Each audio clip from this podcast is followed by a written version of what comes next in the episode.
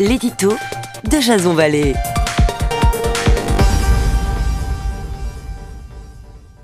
Bonjour, nous sommes le 31 mai 2019 et voici le titre de mon éditorial qui s'intitule La polémique facile et une absence de recul.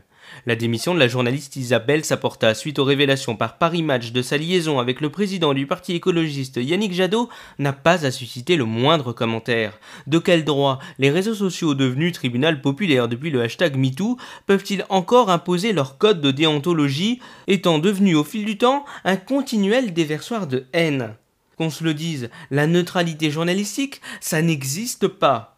Tout le monde a un avis, des opinions et une cause à défendre. Les journalistes, étant avant tout des citoyens, n'en sont pas dépourvus. Chacun pourra, selon ses propres convictions, penser qu'un intervieweur ira pour ou contre son candidat.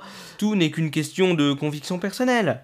Mais ce qui est le plus révoltant, c'est cette mise en retrait de l'antenne, certes provoquée par la démission de la chroniqueuse de RTL, qui suivent quelques jours après le retour de Léa Salamé au micro de France Inter.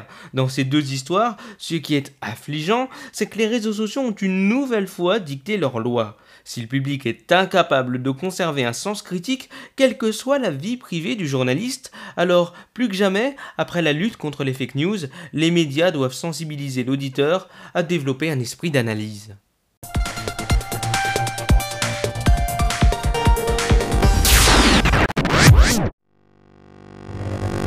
Si cet épisode vous a plu, pensez à laisser un avis et à vous abonner.